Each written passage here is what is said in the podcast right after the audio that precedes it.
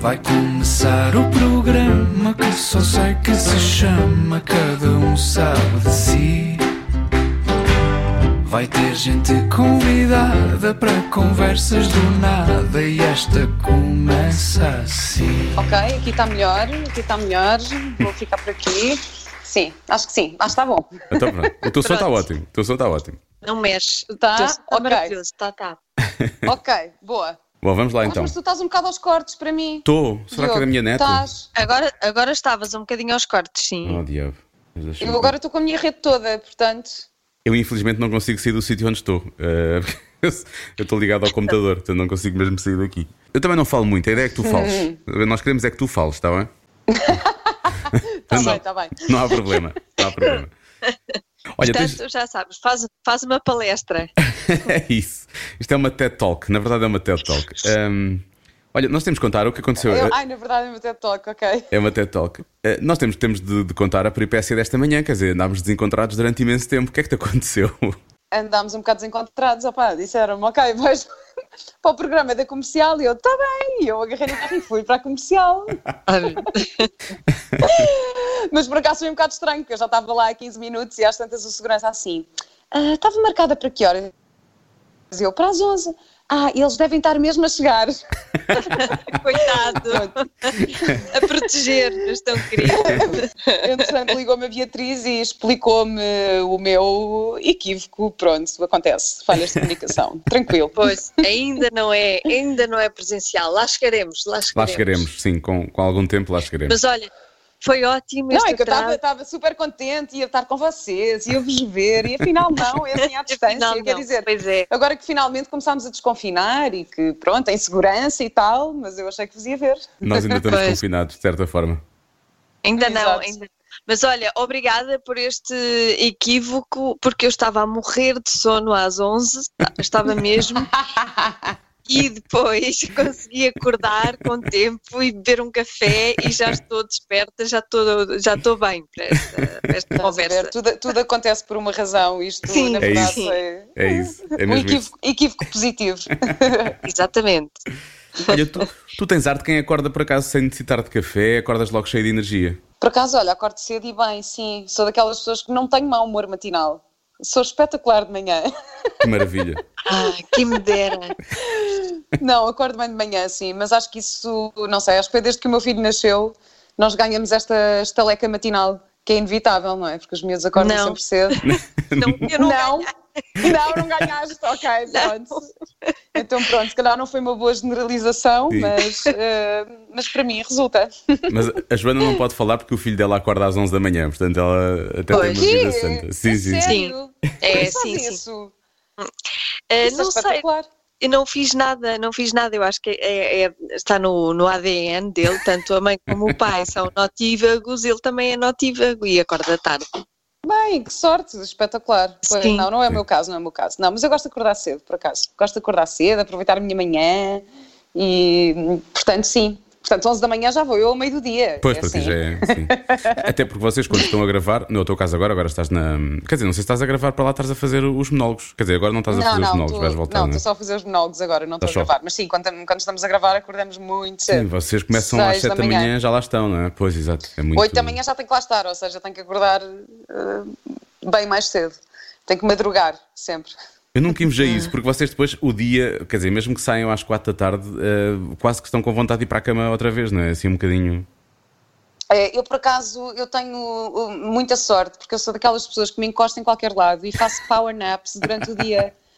Então, às vezes acontece, os meus colegas entram na sala de atores e eu estou-me a babar, assim, um bocadinho. assim, a meio do dia, quando estou muito cansada e consigo ir fazendo assim, vou, vou descansando durante o dia. E não, e não acordas mal disposta? Não acordas assim com vontade de bater em pessoas? Não, por acaso não, faz-me super bem. Às vezes depende do tempo. Eu acho que imagina, se for ali entre os 10 e 20 minutos, tudo bem. Depois, se, se for meia hora, já não é bom, mas se for 40 minutos, já é bom outra vez. É lá, Eu acho é que são os meus ciclos, os meus ciclos de sono. Sim. Não, sabes que eu tinha uma, uma paranoia quando, pronto, o Mateus mais bebê, aquela coisa das cestas. Eu Sim. cronometrava as cestas dele. Porque eu sabia quando é que ele ia acordar de mau humor. Então eu sabia que se eu deixasse dormir 20 minutos, estava tudo bem. Se ele não acordasse tudo bem, mas se ele acordasse aos 35 minutos não ia acordar bem disposto. Eu tinha que deixá-lo dormir ou 45 minutos. Não, a sério, isto é um bocado. Pronto, mas eu cronometrava às cestas e se calhar eu também sou assim. Pronto, tenho os ciclos de sono uh, iguais a ele. Adoro. Aquela fase em que os pais, ah, finalmente ele adormeceu, vamos dormir agora também nós um bocadinho aqui no sofá. Tu não, tu agarravas-te ao cronómetro e ficavas a olhar para ele. Agora vais ter que ficar não, não, 45 não, não, minutos. Eu tinha o cronómetro, mas também me deitava. Também me deitava. também acaso- um bocadinho. Isso é daquelas como é que coisas. foi- Hum. Então, é só dizer, quando eles dormem demais, às vezes ficavam com aquela birra de sono que era pior ainda, ou então já sabias que à noite eles não iam Exato. dormir e não ias conseguir eh, fazer nada à noite, era impossível. Exatamente, exatamente. Portanto, para mim, as cestas de 3 horas era uma péssima ideia. Eu era sempre, tens o limite, 2 horas e 40 e está feito, senão não pode ser. Como é que foi confinar com uma criança de 5, 6 anos? 5? 5 anos, 5 anos. Como é que foi? Ah, foi, por acaso, foi tranquilo. Foi. Pronto, o Diogo e eu temos custódia partilhada, portanto fazemos semana sim, semana não. Uhum. Hum. Ah, durante os primeiros tempos de quarentena fizemos períodos de 15 dias, não é? Para dar ali uma, uma certa segurança a ambos os lados. Ahm, eu, pronto, o Mateus adora estar em casa, porque o Mateus é super criativo, imaginativo, então ele imagina mil brincadeiras e mil coisas, ele agarra nas almofadas e pronto, o sofá de repente é um barco, depois é um castelo, depois é não sei Ah, o quê, O portanto, meu também é desses, sim. exato. Pronto, ao fim do dia a casa podia não estar no seu melhor estado. É, exato. Eu esqueci, eu, eu deixei de me importar. Às tantas disse, deixa estar. Sim, sim isto viva- chega a um vivamos ponto. assim, vivamos assim.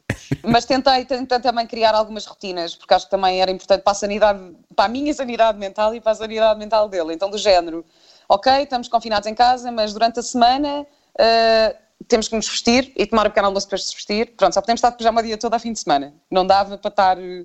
Só para criar assim uma certa rotina, porque senão Sim. passávamos 15 dias de pijama, não é? E para mim isso, não sei, cria Não dava. uma energia um bocado estranha. Negativa, é. produtiva. Pronto, e tenho a sorte também de ter um terraço grande, portanto fizemos muitas mangueiradas e brincadeiras lá fora eh, e foi bom, muito bom, portanto foi tranquilo. Pronto, claro que há momentos em que eh, há momentos assim mais difíceis, mas, mas eu também dava sempre, dizia sempre: Olha, Mateus, agora é um momento que eu preciso para mim, agora tens uma hora para ir brincar sozinho para o quarto e eu preciso estar aqui uma hora ou deitada no sofá a ler um livro ou a fazer qualquer coisa para mim, porque, porque senão não dá, não é?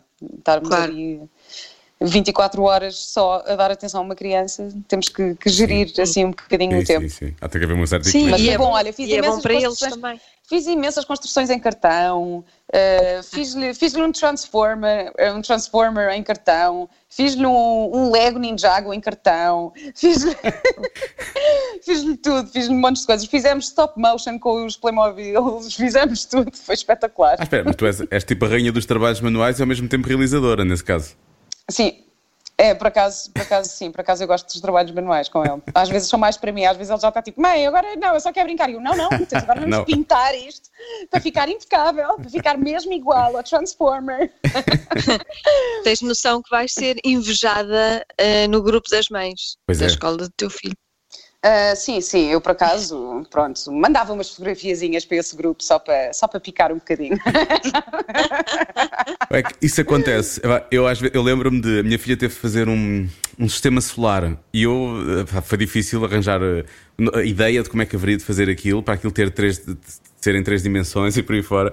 E ficou péssimo, ficou uma coisa péssima. E depois eu chego lá e havia autênticas obras de arte claramente não foram feitas pelas crianças, não é? E eu fiquei a pensar, Claro. eu, pá, eu odiei aqueles pais a pensar, mas quem é que se dedicou anos a fazer este sistema solar perfeito, sei lá, em. Sei lá, em que em gesso ou lá o que é que é isto. Eu tipo estava maluco a olhar para os trabalhos e pensar, eu sou, sou, eu sou péssimo, péssimo pai que eu sou. Não, mas a tua filha participou, pelo menos, ela fez Não, não, ela, parte. ela participou. Minha, ideia- é, é isso que eu quero. Eu quero que se perceba que aquilo Claro. foi feito por ela com alguma ajuda, mas não foi feito por mim. Até porque eu acho que será sempre melhor Claro. feito por ela do que por mim, porque eu sou péssimo. Mas depois chegando lá e vendo aqueles trabalhos todos, eu penso: é pá, por favor, não há nenhuma criança, por muito incrível que seja, com as mãos a fazer isto. Quer dizer, isto foram os pais que realmente precisam de um escape para qualquer coisa e fazem isto. E eu Claro. fico sempre: opá, então, assim não vale. Não, eu tento Sim. que seja uma obra conjunta, tento que seja uma obra conjunta, mesmo que artisticamente isso às vezes me deixa um bocadinho frustrada, porque eu acho sempre que as obras podem ficar melhores. Não, mas tento que seja uma, tento mesmo que seja uma, uma obra conjunta, sim. Mas em relação ao confinamento, pronto, eu depois na verdade também tinha ali uns períodos de, de folga de criança, não é? Sim, tinha que Portanto, ser. Também foi bom porque tive tempo para me dedicar aos meus projetos e, e acabei por fazer imensa coisa durante a quarentena e fiquei muito contente. Olha, eu tenho que vos dar os Projetos. parabéns. Desculpa, já, já sei que ias pegar nos projetos, mas já. já- já- Não, não, sim, diz. O- o- eu tenho que vos dar os parabéns a ti e ao Diogo, porque quando vocês se separaram, não sei se quererás falar sobre isso ou não, mas a forma como vocês eh, disseram que se estavam a separar, eu acho que foi extraordinariamente adulta e eu acho que é, aliás, era o melhor para o, para o Mateus e, e tudo. E a forma como vocês agora fizeram essa primeira fase de quarentena com 14 dias, 14 dias, duas semanas num lado, duas semanas no outro, foi muito inteligente também, foi uma coisa também muito bem pensada. Eu lembro-me de fazer com, com a minha filha semana sim, semana não, e realmente duas semanas era muito mais. Uh, fazia muito mais sentido. Sim, porque quer dizer, havia aquela coisa de se dizer que o período de incubação do vírus era 14 dias e que não sei o quê, então era um bocadinho também para termos essa segurança para todos os lados, porque na verdade às tantas estamos a envolver mais famílias, não sou só eu e o Diogo, mas imagina, o Diogo, como tem o Oliver com a Jéssica, depois também estamos a envolver outro núcleo e então para ser seguro para todos, nós até conversámos a três para, para, para chegarmos a uma a uma, pronto, aqui a uma, uma estratégia que fosse mais segura para toda a gente, não é? Ah, e então optámos por esses 14 dias. Pronto, depois a partir do momento em que percebemos que estávamos todos, todos bem, voltámos à rotina normal de- da semana sim, semana não. E pronto, e foi isso. Mas pronto, tínhamos, essa, tínhamos uma semaninha, eu no meu caso tinha uma semaninha para namorar, para, para trabalhar nas minhas coisas. Ahm, e foi bom, correu bem, correu bem. Eu acho que era isso que a Joana ia fala- perguntar. Exato. Era, eh, gostava. eh, tu, tu tens dois projetos completamente hum,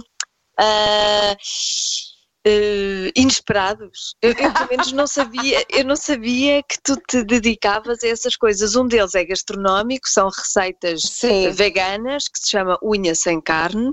Exatamente, que criei já com, com o Estive a Ruben. espreitar com Sim. o Ruben, o teu namorado. Exatamente. Sim. Então, eh, e Sim. nós já tínhamos a ideia de criar uma página para o Instagram, já para aí desde dezembro que, que andávamos a pensar nisso. Depois pensámos, ok, vamos fazer as receitas em vídeo, ainda fizemos algumas experiências em vídeo, ahm, mas eu própria, eu como, pronto, eu gosto imenso de cozinhar e pesquiso imensas receitas e não sei o quê. E eu como, hum, pronto, como, como público de- de- desse tipo de páginas, hum, às vezes gosto mais de ter as coisas em fotografia e escritas, porque para mim, se eu estou a fazer uma receita, estar a ver um vídeo, não me dá jeito É de estar a ver o vídeo, Sim, sim. estou a fazer. Portanto, fica muito bonito esteticamente, mas não é tão prático. Uhum. E entretanto, com, obviamente que nós passámos muito tempo a cozinhar, não é?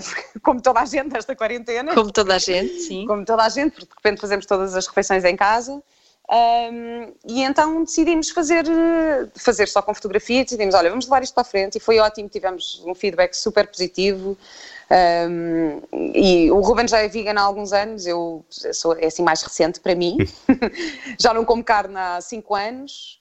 Ahm, entretanto, o, o ano passado também tive aí uns eh, eh, aí umas questões eh, digestivas e acabei por deixar também o peixe e os lácteos e, e os ovos e, e acabei por me sentir super bem com isso. Portanto, neste momento sigo, não fundamentalista, mas sigo uma alimentação maioritariamente vegana. E também queríamos, queríamos lançar a página um bocadinho para desmistificar, porque as pessoas acham, ah, é tão difícil ser vegano e porque é tudo as mesmas coisas e como é que vamos. que- mas então o que é que tu comes? Como assim? Não comes carne, não comes peixe, não comes ovos? O que é que tu comes? O que é que tu podes fazer? Eh, e então criámos a página também para desmistificar um bocadinho esse, esse preconceito. E, e- e também queríamos criar uma coisa simples, que fosse acessível e quase que fossem receitas para toda a família, porque as receitas que nós pomos lá, muitas delas são as, as receitas que eu faço quando está cá o Mateus, por exemplo, e ele também come. Ele também come. Um, porque depois também há aquela coisa de dizer, ah não, pois as crianças não comem, porque são esquisitas, e depois tem que estar a cozinhar para mim e para eles. E, e então queríamos um bocadinho facilitar esse, esse trabalho. Mas vocês e- fazem isto porque é uma paixão comum, ou seja, não há aqui um, não vai surgir aqui um negócio, não é? Até, quer dizer, o, Ruben, tanto quanto eu sei, é, é, é cozinheiro, não é? É chefe. Sim, sim, sim, sim, é cozinhar. Ele é, é padeiro, na verdade, ele tinha uma padaria na Guatemala. Um, que, portanto, era aquele típico português na América Latina que tem uma padaria. Sim, exatamente. Era o padeiro. e entretanto ele veio para cá e, e, e entretanto começou-se a dedicar também muito à, à, cozinha vegana, com muita influência também mexicana e, e latina. E, hum, e, é isto, e decidimos criar a página. Se isto vai ser um negócio ou não, não sei, há uma possibilidade, estamos aqui a ver, mas, mas neste momento estamos, estamos só com a página. Ah, tem é tudo ótimo aspecto. Pois tem. Só só que eu não conheço metade dos ingredientes, eu sou muito básica. Não digas isso, não é assim tão difícil. Tu hoje em dia, em qualquer hipermercado, tens a secção bio e a secção não sei o quê, e encontras tudo o que nós lá dizemos. Nós, na verdade, também tentamos não pôr ingredientes assim tão complicados. Uh, e também, olha, somos super acessíveis. Se nos mandarem uma mensagem no Instagram, nós respondemos. Portanto, alguma dúvida, uh, também podem comunicar através da página. Portanto, vocês uh, compram tudo em, nos hipermercados, não é? Naqueles mercados bio, não sei o quê, uma, Sim, eu tento... Miazotis, Miosotis, ou não sei. Exato, exato, pronto. O Miosotis, por acaso, não é muito perto da minha casa, portanto, opto por ir a outro. celeiro. Mas... exato, exato. mas também, agora também esta questão toda do plástico. Então, por exemplo, uh, os legumes custa-me imenso quando se vai a um supermercado e de repente os legumes estão todos embalados, ou as, uhum. ervas aromáticas estão todas embaladas. E, e, o que eu tento, claro que durante a quarentena foi muito difícil fugir a isso, não é? Porque as coisas estão, estão fechadas e não há mercados e foi um bocadinho mais complicado. Mas assim, numa altura normal, eu gosto de ir àqueles mercados biológicos, uh, comprar diretamente e lá vou eu com os meus saquinhos de pano para não estar a, a consumir plástico. Um, mas sim, mas em relação aos ingredientes, sei lá, aquelas coisas tipo o leite de coco, uh, o óleo de coco, isso hoje em dia já se vende em qualquer supermercado. Ah, sim, já não é assim, não é assim tão difícil de encontrar. Um, portanto, acho que tens que experimentar fazer umas receitas, depois dizes-me. Aquilo tem ótimo aspecto. Tem tudo tem ótimo, ótimo aspecto. aspecto. Dá vontade de comer. É verdade. É que bom. É, bom. é mesmo essa a ideia. E o outro projeto é um o outro projeto é um podcast que, na verdade, eu também já estava a trabalhar nele antes de, de entrarmos em, em quarentena. Uh, isto surgiu eh, porque eu ouço imensos podcasts de desenvolvimento pessoal e psicologia e interessa-me imenso essa área. Hum. E houve uma altura que eu, e, e de repente, eu comecei a perceber que grande parte das minhas conversas com os meus amigos estavam monopolizadas por este assunto, porque eu começava sempre, ai, eu ouvi este podcast incrível sobre isto e não achas que, não sei o quê, de repente eu começava a falar e pensei assim, ah, eu devia fazer um podcast. Se isto, se isto é um, um tema que, que, me interessa tanto e que eu acho tão importante falar, então eu devia fazer. E esta ideia até me surgiu, estava a fazer os estou a fazer os monólogos da vagina e estava em backstage e de repente surgiu-me esta ideia. E nesse dia acabei os monólogos e fui jantar com umas amigas um, e falei com uma amiga minha sobre isto e estávamos a falar, sei lá, sobre relações, sobre o amor, sobre sexo, sobre nananã, e vinham-me sempre à cabeça estes podcasts que eu ouço. E de repente eu disse Olha, eu estava aqui a pensar, se calhar vou eu criar um podcast. E ela, claro, isso é uma ótima ideia. Pronto. Então foi assim uma coisa tipo super rápida. Às tantas eu uh, comentei também com a Carla Andrino, porque tenho uma admiração enorme por ela e estou a trabalhar com ela. E, e ela disse-me que tinha um estúdio em casa, porque o marido dela, que é o Mário Rui, que é compositor, tem um estúdio. Eu disse: Isso é espetacular, ok. E comecei a gravar na casa dela, no estúdio dela. Sim. E, portanto, eu gravei logo numa semana cinco episódios. Portanto, eu tinha um bocadinho os episódios na manga para lançá-los quando fosse a altura certa. E, e, e acabei por lançar em abril, ainda estávamos todos confinados. Pronto, e foi assim. Se chama Cológica. Chama-se Cológica. Sim, eu tenho um bocado, eu gosto desta coisa dos trocadilhos, eu sei. Muita gente. o nome é ótimo. As pessoas às vezes acham um bocadinho fleiro esta coisa, mas eu gosto imenso dos trocadilhos. Aliás, unha sem carne, pronto, também. Pois é, é um bocadinho de trocadilho. Um, ecológica também foi o nome que me surgiu e acabei uh, por sentir que fazia todo sentido, porque na verdade é a minha lógica de olhar para as coisas. E é o teu nome. É, e é o meu nome. Sim. Tu, tu, já começaste a receber feedback das pessoas em relação ao podcast? Que é daquelas coisas que, que, que eu mais gosto no, no, no, mundo dos podcasts é o facto de gravarmos isto, como estamos a gravar agora, depois lançamos. Sim. E depois, quer dizer, pode ser ouvido por uma pessoa, pode ser ouvido por um milhão de pessoas, não é? E, e cada um vai interpretar a, a, conversa de forma diferente. Tu já começaste a lidar com esse tipo de feedback? Como é que, como é que as pessoas têm reagido? Sim. Por acaso eu tenho recebido mensagens incríveis uh, no meu Instagram, pessoas mandam mensagens dizendo obrigada por isto e não sei o quê, e na verdade eu também me estou a dar a conhecer como nunca dei, porque eu sempre fui um bocadinho recatada publicamente em relação à minha vida pessoal e não sei o quê, e de repente achei importante partilhar algumas experiências minhas que nunca tinha partilhado, mas com, com um objetivo positivo, ou seja, eu quero partilhar um bocadinho aquilo uh, que eu já vivi para para poder inspirar pessoas de alguma forma, pronto, e, e, tenho recebido mensagens incríveis nesse sentido, tenho, sei lá, muita gente que também não sabia que eu estava que eu sou, que tenho imenso interesse em terapias alternativas ou em psicologia e de repente eu estou a revelar esse meu lado que muita gente não conhecia. E tenho, recebo mesmo mensagens de agradecimento, é muito agir, tipo, pessoas a uhum. dizer, ai que bom, e de repente comecei a pensar sobre isto desta maneira, ou obrigada por me estás a ajudar este problema porque eu também sofro disto, ou uh, tem sido mesmo, mesmo muito agir. E para mim o objetivo está cumprido quando eu recebo esta, essas mensagens. Acho que não interessa se está uma pessoa a ouvir ou se estão 500, se essa uma pessoa que ouvir já, já sentir alguma coisa, já tiver algum impacto, para mim o objetivo já está cumprido. E depois eu também acho que esta coisa dos podcasts é muito de, de boca a boca, ou seja, quando tu ouves um podcast que tem um impacto em ti, tu partilhas isso com, com pessoas uh, que achas que, que, que, também vai ter algum impacto.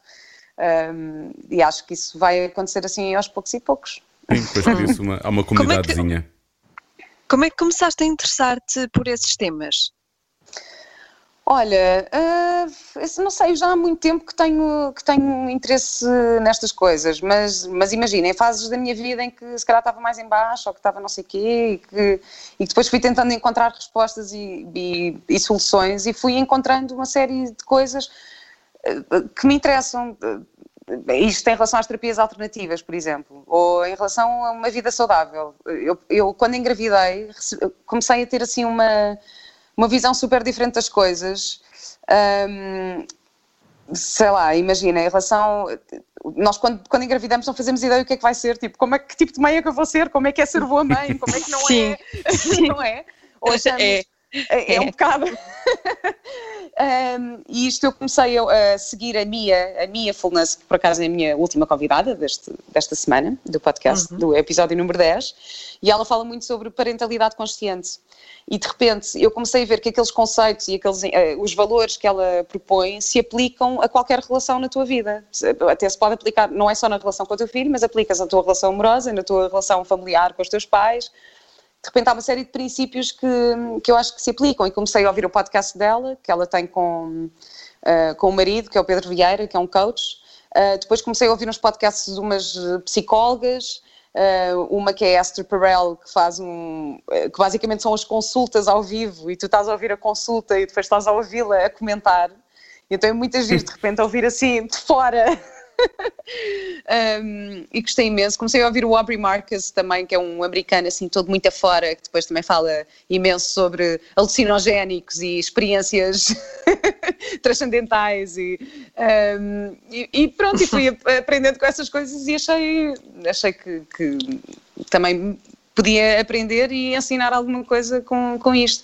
Por isso os meus convidados são, são todos convidados que tiveram alguma influência em mim, algum ponto da minha vida. Ou uhum. projetos que eu acho interessantes. Uh, por exemplo, uhum. entrevistei, entrevistei uma rapariga que é a Bárbara, que tem um, um, projeto que é o Offline Portugal, que faz retiros sem telemóveis.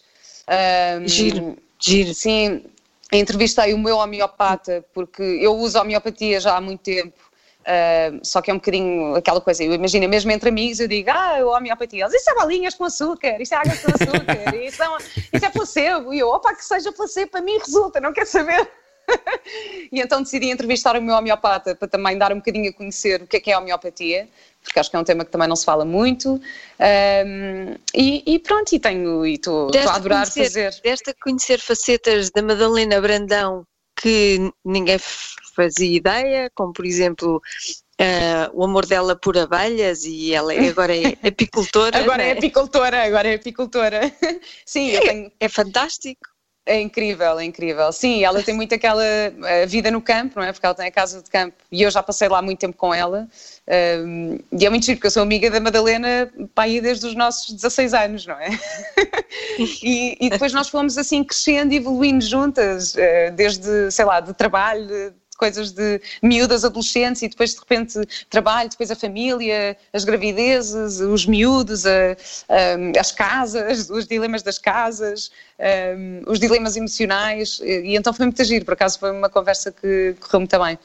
e sim, esta coisa das abelhas também, porque eu, eu, também, na verdade, eu sei pouco sobre isso e eu achei assim, eu, tenho, eu não sei muito sobre isto, isto é incrível, ou seja, acho muito giro, pronto, fascina-me imenso esta coisa das abelhas, fui ver o, o Honeyland, aquele documentário que uh, acho que chegou a ganhar o Oscar, não foi o Honeyland? Ou ter foi, nomeado. Não, não, sim, exato. Um, mas eu não percebo muito este mundo das abelhas e de repente ter uma amiga que tem abelhas em casa é incrível. Para lá. Há sempre um medinho, não é? Uh, o meu avô. Meu avô há sempre um certo medinho, não é? Uh, mas, mas depois é uma coisa que se torna natural. O meu, a, minha, a minha mãe e o meu avô uh, cresceram com abelhas à volta e a minha mãe ainda hoje tem medo delas e o meu avô, para o meu avô, era perfeitamente normal. Ele era apicultor também. E, a sério? Sim, sim. Mas Estás a ver? Mas depois há coisas que não passam. A minha mãe ainda hoje tem medo de abelhas. Não... Portanto, e cresceu numa casa onde havia ali ao lado uma colmeia. Portanto... esse, Mas tinha, esse... tinha o fato de apicultora, ela tinha. Não, o meu, o meu avô tinha, ela não. Isso é que era a questão. Pronto, então, olha, o teu, avô, o teu avô podia ir ao supermercado em total segurança. Um... Hoje em dia. Ele podia, podia vestir o fato de apicultor, ir ao supermercado e estava totalmente protegido. Com, com isso queres dizer que a Madalena Brandão tem ido assim, a, tem ido assim ao, ao supermercado? É tem, claro, ela e a família toda, claro. Não, que horror, agora estou aqui. Olha, mas juntando Não. essas coisas todas das quais estás a falar, Desde, desde, desde o coaching, por um lado, um, uhum. as, tuas, as, tuas, as tuas mudanças em termos alimentares e por aí fora, tu sentiste na tua vida que precisavas de mudar alguma coisa ou, ou tu agora olhas para trás para os últimos 5 anos e pensas eu agora estou melhor, porque fui fazendo estas alterações aos poucos? Eu sinto que estou melhor, mas também o meu objetivo é ir sempre melhorando, não é? Vivendo cada vez melhor, mas.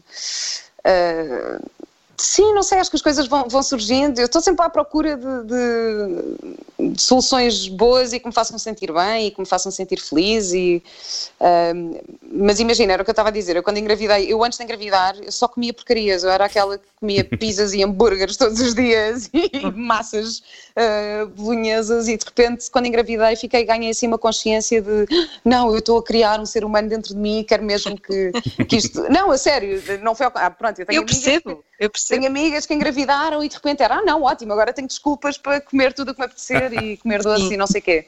E eu não, eu de repente fiquei com uma consciência, tipo uma responsabilidade muito grande, não, eu agora tenho que ser um bom exemplo para, para esta criança que vem aí. E, e, e, acho que isso foi assim uma motivação grande para, para esta mudança e continua a ser todos os dias, não é? Eu, eu, muitas vezes também a minha forma de estar na vida eu penso, ok, como é que eu quero que o Mateus esteja e como é que eu lhe posso transmitir isso uh, através do meu exemplo. E uhum. por isso é que me comecei a interessar, a interessar por estas coisas. Mas, mas não nascia e, e, dizia só: onde é que está a minha bolonhesa e os meus hambúrgueres e as pizzas? O que é que Sim. fizeste durante a gravidez toda? Claro. a minha parte, onde é que não, está a minha eu... parte? Ele agora já come, já come as suas lasanhas e as suas pizzas, porque ainda por cima vê o Garfield e o Garfield, como é viciado é, em, é. em, pizzas ah, e lasanhas. Claro. claro. E não sentes falta? Não sentes falta assim de uma boa francesinha? Epá, não, se... não, eu por acaso nunca fui grande fã de francesinhas, confesso. Ah, aquele molho e aquele chouriço todo e aquele. Hum, não, não é bem a minha. Não tem, não tem chouriço, não tem chouriço. É linguiça. Não, mas... Ah, é linguiça, é linguiça, pronto, é isso. não, mas por acaso não, não sinto falta. Aliás, eu quando decidi deixar de comer carne, foi um bocadinho uma aposta. Uh, foi o Diogo na altura estava a trabalhar, eh, olha, estava a trabalhar com o Pipo e com uh, e o Pipo era vegetariano e então o Pipo desafiou um bocadinho as pessoas do elenco que estavam a trabalhar com ele a tornarem-se vegetarianos. E o Diogo chegou a casa e disse-me isto e eu disse, ah, por mim, ótimo, podemos fazer já isto. Mas eu estava grávida, então pensei, ok, eu vou deixar de comer carne, mas se me apetecer também não me vou privar disso. Não, não uhum. pensei, ok, se eu tiver com um desejo muito grande, não vou ficar aqui a sofrer porque estou a fazer uma aposta ou porque. um, e então foi. Mas deixou mesmo de, de, fazer sentido. E depois, entretanto, também vi uns documentários e tal, e na verdade as pessoas perguntam-me muito. Ah, mas essa coisa de não comer carne é por causa dos animais? E para mim é um bocadinho. É mais uma questão ambiental ou seja, quando eu percebi o, o, o, impacto ambiental que tem o consumo de carne, isso para mim chegou mais do que. Porque eu, eu não julgo nada, eu acho que é assim: pode-se consumir carne desde que não seja numa escala tão grande como se consome hoje em dia. Um, ou mesmo, sei lá, claro que se eu viver num, num, numa aldeia e os recursos que tenho é ter galinhas para comê-las passado um tempo, isso não me, não me choca assim tanto. Acho que isso é, é o é assim um bocadinho o processo natural das coisas. Mas, mas o impacto ambiental para mim foi aquilo que me chocou mais e que também foi assim uma motivação grande para mim, para deixar de comer carne. Mas viste o Cowspiracy? Vi o Cowspiracy, vi. Pois, eu, não, claro. eu nunca vi, eu nunca vi por causa disso. Nós não quase vimos toda a gente ainda. que vi Sim. isso. Quase toda a gente que vê isso deixa de comer carne e eu não estou preparada para isso e evito, não quero ver esse, esse documentário. Mas cá está, é assim, as pessoas não têm que deixar de comer carne, mas imagina, se reduzires o teu consumo para uma vez por semana, isso já vai ter um impacto ah, importante. Ah, não- eu acho é que existe, há hábitos que se criaram de se comer carne todos os dias e a todas as refeições que, que não são, Sim. para já não são necessários para o nosso, para o nosso corpo e para o nosso bem-estar físico. E porque podemos ir buscar proteínas a outros sítios. E, e- e a nível ambiental também tem um impacto, já tem um impacto grande se Mal. simplesmente reduzires. Não precisas, não precisas deixar totalmente, podes só reduzir. E isso já é, já é importante. Sim, Se todas as pessoas no mundo fizessem isso, já íamos ter aqui uma grande mudança. Uma grande diferença. sim, sim. Olha, o- os monólogos, vocês eh, estão, já, estão já novamente na- no, no teatro, no Armando Cortês. Ahm, Sim. co- Como é, que- como é que tem sido este, este regresso? Então, eh, nós fomos assim os primeiros eh, a começar, não é? Porque, obviamente, com estas regras todas eh, é um bocadinho difícil fazer espetáculos. Portanto, a primeira semana foi um bocadinho difícil, porque também, assim, eh, temos que respeitar que as pessoas ainda têm algum medo de sair de casa, apesar de haver todas as condições de segurança, medem a febre à porta, desinfetam os sapatos, toda a gente tem que estar de máscara, eh, existe um distanciamento, ou seja, a sala tem uma lotação de 300 e tal pessoas e neste momento só podemos receber o máximo de 150 para, ehm, para haver esse, esse distanciamento e essa segurança. Na primeira semana foi um bocadinho difícil, havia pouca gente, claro, ah, mas depois começou a correr muito bem. Agora já temos assim uma média de 120 pessoas, que é ótimo. Ehm, e está a ser. eh, É muito bom, o espetáculo é ótimo de se fazer, é muito. é maravilhoso, mesmo. Às vezes nem é o número de pessoas que estão no público, nós às vezes temos menos pessoas no público, mas as pessoas estão tão connosco e a participar tanto e a gostarem tanto que já, que, que já- já é ótimo para nós, né? já nos faz assim muito felizes. Sim, essa energia ser- sente-se, não é? Isso passa para vocês. Co- Tivemos a falar Claro. com, a, com a Gisela João e ela, precisamente por causa da lotação das salas, ela sempre que, que vê uma plateia com poucas pessoas, ela na cabeça dela diz que é falhanço. Pronto, é falhanço. E quando ela teve que fazer o, o espetáculo do Regresso ao Futuro, que foi na semana passada, para ajudar os artistas, os artistas não, mas acima de tudo as pessoas que trabalham no, ahm, no- no- da cultura e no, no mundo do espetáculo, técnicos e por aí fora. Ela diz que a sala, por questões de segurança, obviamente, eh, não estava com a lotação eh, completa e, portanto, ela via ali falhas no meio, as pessoas estavam com ela e ela estava efetivamente a dar eh, o que dá normalmente num, num concerto, mas de vez em quando o cérebro, o cérebro dela levava para aquela, aquela coisa de pensar: e pá, falhanço, a sala não está cheia. Depois ela tinha outra vez que se lembrar: não, isto é agora a nova realidade, é assim que a coisa Ela funciona. teve, teve que Pois. reprogramar o cérebro. Sim, foi um bocadinho. Na primeira semana foi um bocadinho difícil, com pouca gente, porque ficamos um bocadinho tristes, não é? Inevitável. Mas ao mesmo tempo temos que aceitar que as pessoas ainda têm algum medo e, para além disso, é assim, ficámos todos com menos dinheiro. Portanto, é normal que. ah, que se calhar, apesar de, ok, vamos apoiar a cultura, mas também temos que respeitar que as pessoas, se calhar, não têm mesmo dinheiro para ir ao teatro. Portanto, é assim, eh, eh, agora, na verdade, as pessoas saem todas lá muito felizes e isso eu acho que é- já é um bom investimento, porque eh, as pessoas saem sempre super, super felizes e muito, muito contentes com, com o nosso trabalho, isso é super gratificante. Na primeira semana foi um bocadinho difícil de aceitar, mas agora já, já nos adaptamos, já estamos há algum tempo a fazer e já percebemos quais são as condições, portanto, está a ser muito bom. Tu já és, a, já és a terceira pessoa que nós recebemos aqui que já fez os monólogos. A primeira foi a Paula Sim. Neves, que estava a fazer com outras, com outras duas pessoas. Acho que era com a Júlia Pinheiro e com quem é que seria? E com a Joana Paz de Brito. Sim, exatamente. Sim, com a Exato, Joana Paz de sim. Brito, exato. Uh, mais recentemente tivemos a Teresa Guilherme, que está, com, está contigo também. Um, Sim. E é, é sempre giro, é giro que tivemos sempre formas diferentes de olhar para, para os monólogos. Uh, com, Hum. a, com a Paula Neves, eu acho que foi uma coisa. A dada altura começámos a fazer um jogo, ver quem é que perdia, até, até, até que todos nós tínhamos de dizer um, um sinónimo de vagina. E eu acho que Ah. chegámos. Fizemos quantos? Fizemos 30, Joana? 33? Sei lá, imensos. Pá, foi aquilo, Sim, a dada altura foi uma loucura. Acho que nunca dissemos tantas asneiras num, num, num episódio. Eh, com a Teresa. Guilherme. Foi mais um bocado do lado da, da- de- mais, mais até dela. Falámos dos monólogos, mas não, não, tanto, não, não tanto dela. Mas o, o que eu acho mais giro nesta, nesta peça é a visão, normalmente, que cada uma das pessoas que, que, que interpreta o- os monólogos tem sobre os seus textos e os textos das, das outras pessoas. O que é que tu tens retirado destes, destes monólogos e é para ti é mais fácil fazeres um texto com o qual te identificas ou é, ou, ou é mais fácil se tiveres muito pouca ligação à, à história que estás a contar? Bem, eu adoro este texto. Este texto eu já o conheço. Já, eu fui estudar para Londres quando tinha 18 anos. e Isto, eu li este texto na altura e adorava. Aliás, eu até tenho uma piada com a minha amiga Maya Booth, que, que também é atriz, porque nós fomos, fomos juntas para Londres, na altura, fomos ao mesmo tempo para Londres e lemos isto. E então era tipo, ah, não, vaginas, yeah, vagina monologues, e não sei o quê. E então nós chamamos-nos uma à outra vagina Ok. Ah, por causa deste espetáculo. Então, tipo, vagina, então está tudo bem, então, vagina, tudo bem.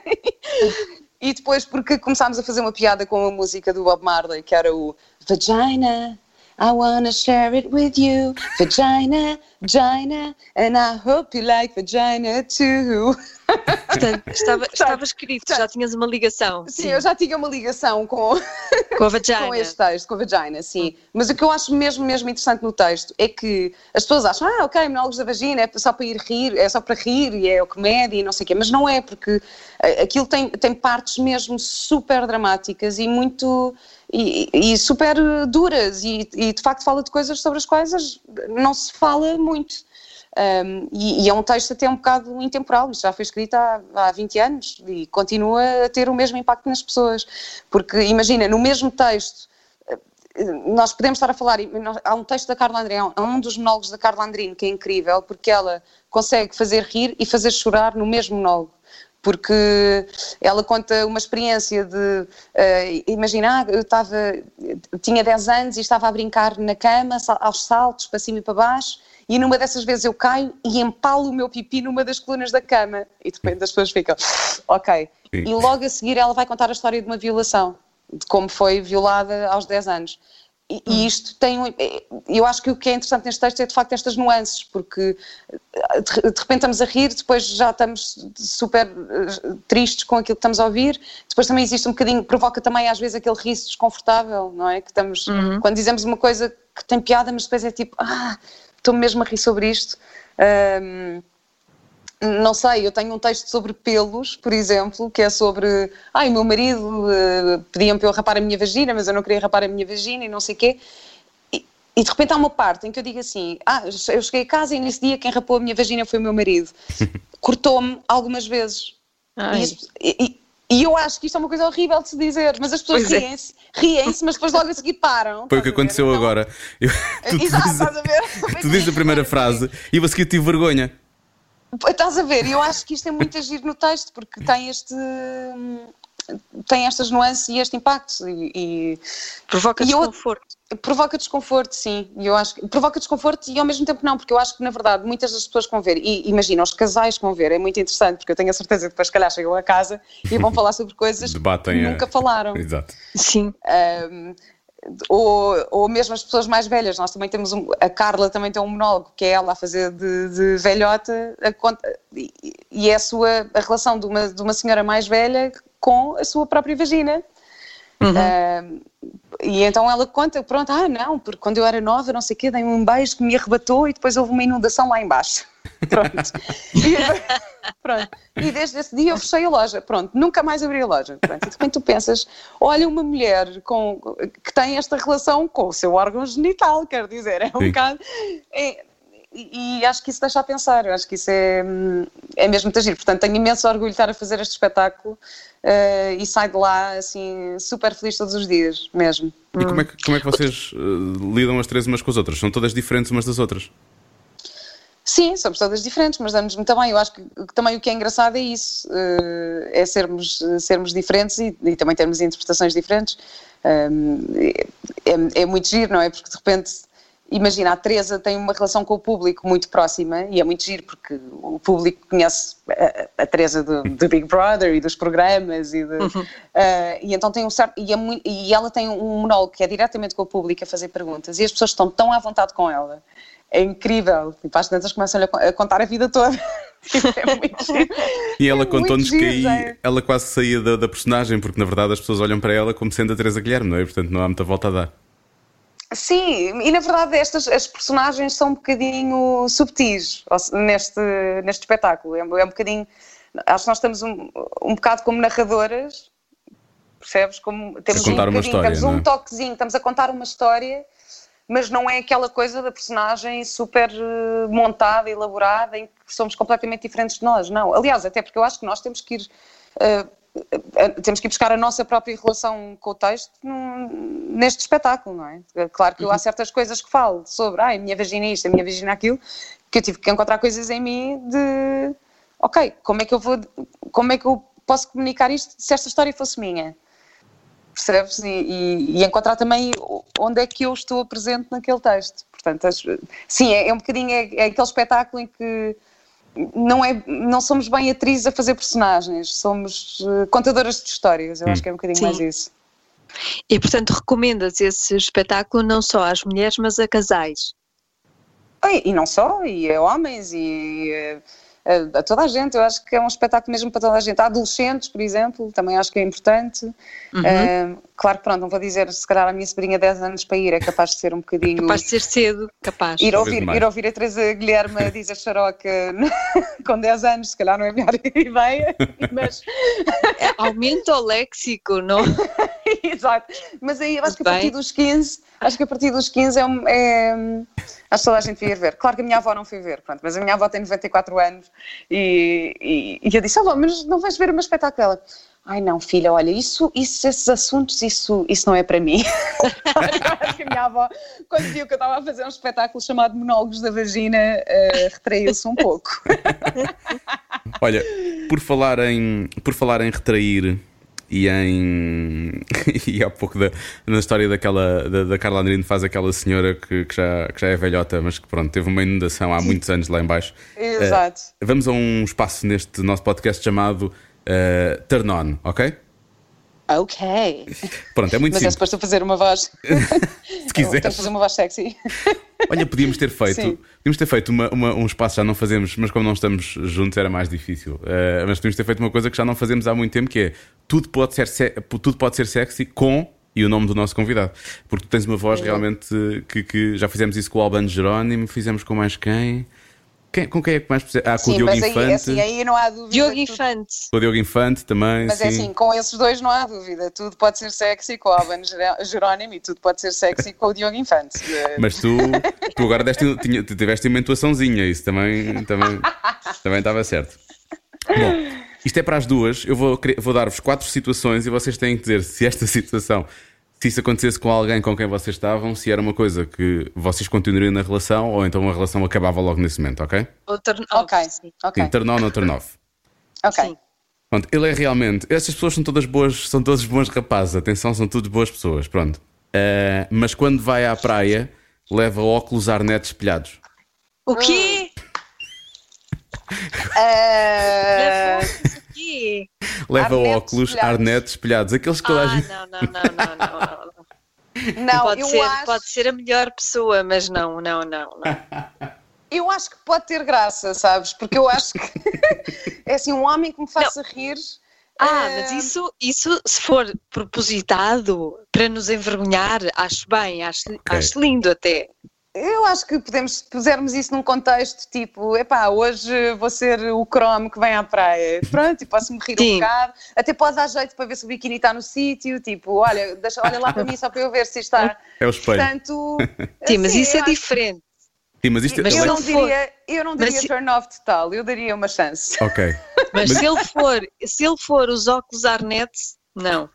Epá, se ele for os óculos Arnet. Olha, mas sabes que eu tive uma questão dessas. há- há- olha, o ano passado, quando comecei com o Ruben, porque o Ruben ofereceu-me uns ténis espetaculares. Eu, eu tenho, eu gosto imenso de usar ténis, mas ele ofereceu-me uns ténis incríveis, uns vans muito giros.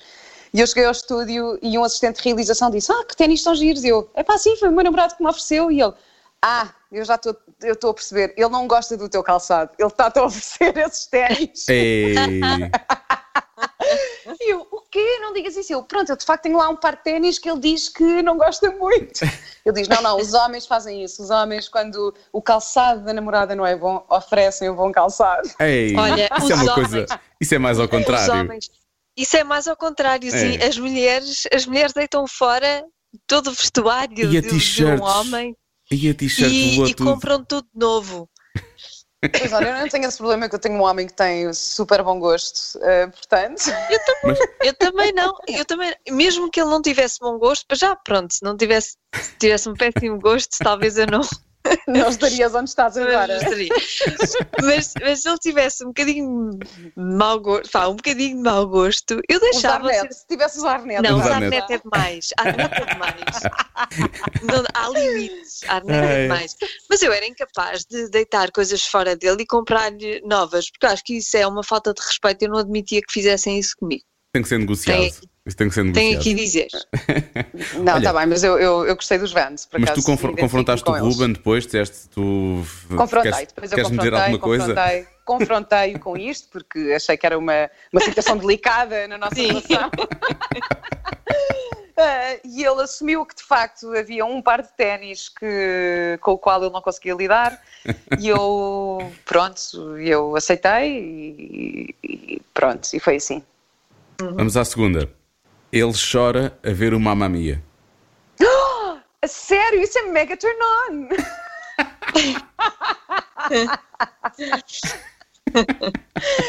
claro, um homem sensível. Lá, eu chorei a ver o La La Land. Eu tenho vergonha de dizer isto quase. mas- Eu choro a ver o Armageddon. Não vamos por aí.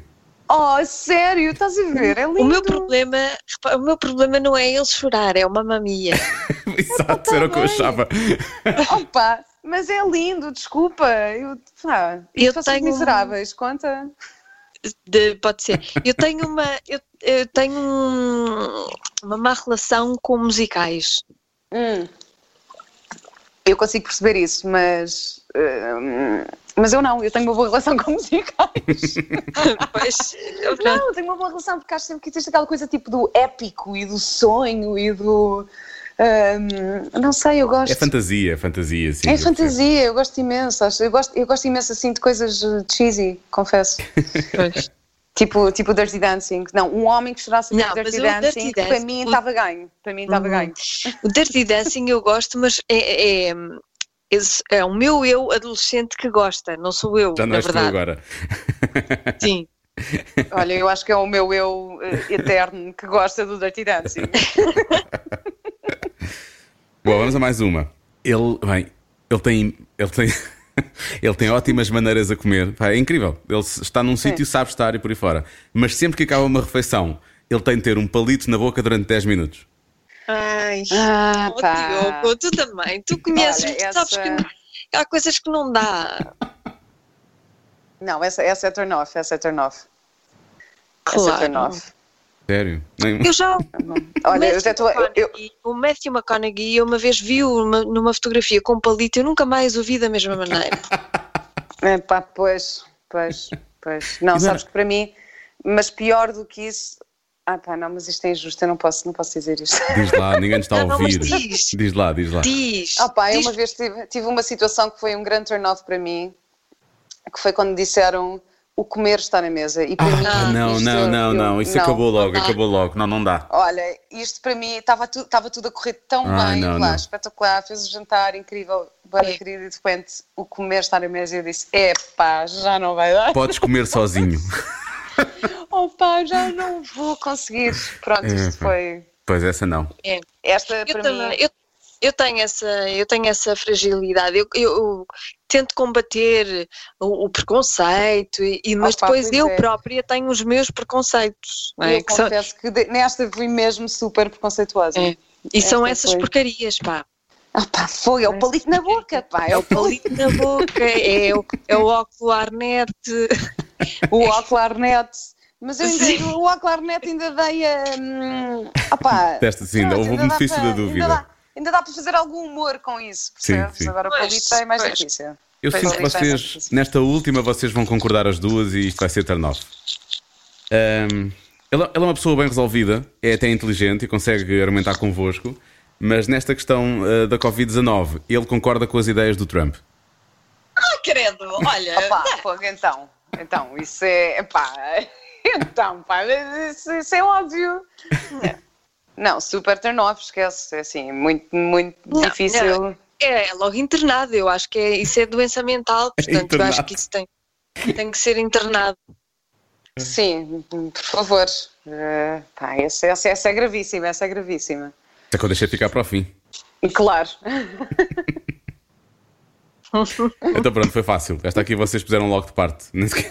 Exato, essa, essa foi logo de parte. Temos de vale. trabalhar nos nossos preconceitos. Eu, eu começo, a, começo a perceber que afinal sou, sou preconceituosa e isso incomoda-me. é. Com o Trump, não. O do Trump podem, podem manter. Não, o Trump não é preconceito. O Trump é inteligência. Fogo, então. Sim, já é. É ciência, é, uma- é ciência. É, É- ciência versus estupidez. Inteligência, é para isso, é, pronto, já não é, e não entra no preconceito, aí é mesmo.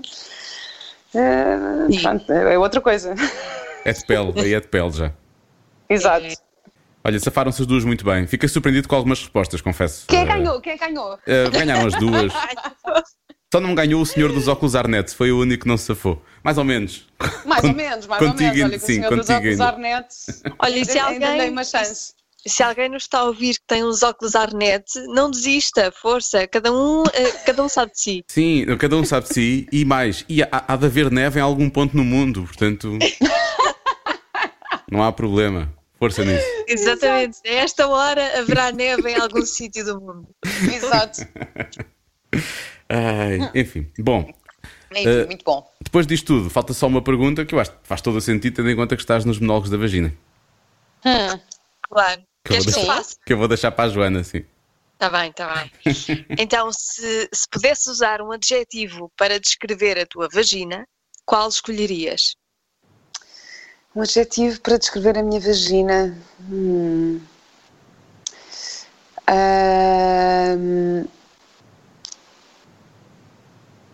Podem ser dois. Eu ia dizer lu- luminosa. Luminosa? É um bonito, é bonito. É bonito. O- Nunca ninguém Um- disse esse, nunca ninguém disse esse. Não, luminosa. flexível. acrobática. Oh, diabo. Tenho É uma lá. série de adjetivos, é assim. Não tinhas dito que era só dois? Pá, olha, foi. Estou super inspirada. Ah, muito. Flexível é, não é? Eh, se tiveste um parto natural, ela Tive- é tive um parto flexível. natural, tive um Percebeste parto que ela é natural. flexível. Sim, percebi, percebi. E de certa Por forma acaso, isso é, também. uma das coisas, isso é uma das coisas que eu tenho pena que não se fala no espetáculo, que é sobre os partos. Mas- Acho que isso é uma coisa que falta. Mas ele vai sendo Pois. atualizado todos os anos, não é? Vão sempre acrescentando monólogos novos, não é? Vai, sim, quer dizer, no original sim, nós neste momento estamos com o espetáculo fechado. Pois agora mas não. sim, e na verdade havia um texto sobre isso, mas que foi retirado e, e pronto, e não voltámos a pôr. Mas, mas tenho pena, porque acho que isso é um tema, quer dizer, para quem passa por um parto, eh, é muito. É uma, uma experiência memorável Sim. para, para as nossas vaginas, portanto, é pena que não se fale sobre isso.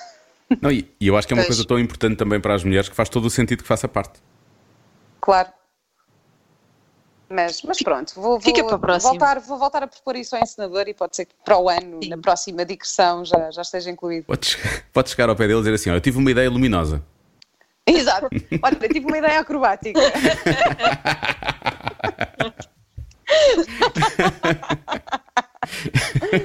Era bom. Era incrível. Olha, Vera, beijinhos, muito e muito obrigado.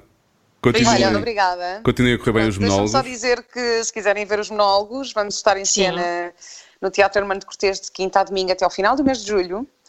Ahm, e pronto, e depois havemos de estar em digressão A que a partir de setembro, ah, às nove e meia de quinta a sábado e às seis e meia da tarde ao domingo. Fazem a matiné. Ok. Uhum. Sim. E depois de estar em digressão a partir de setembro. Ainda não Portanto, sabem puderem- ainda- E depois vão.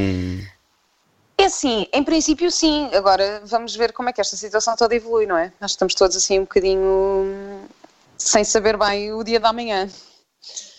Uh, mas sim, mas, mas está, está confirmado, está confirmado. Portanto, só se houver algum problema de saúde pública ou político é que não fazemos. Vai correr bem. Portanto, sim, ainda, eh, vai correr bem, também acho que vai correr Ok. bem. E podem ir e, sent- e é super seguro ir ao teatro, portanto não fiquem com medo e de certeza que vão sair de lá bem dispostos. Obrigado, Vera. Beijinhos. Obrigada, beijinhos. Beijinhos, Vera, Beijinho, beijinhos. obrigada. Adeus, beijinhos. Cada um sabe de si, com Joana Azevedo e Diogo Beja.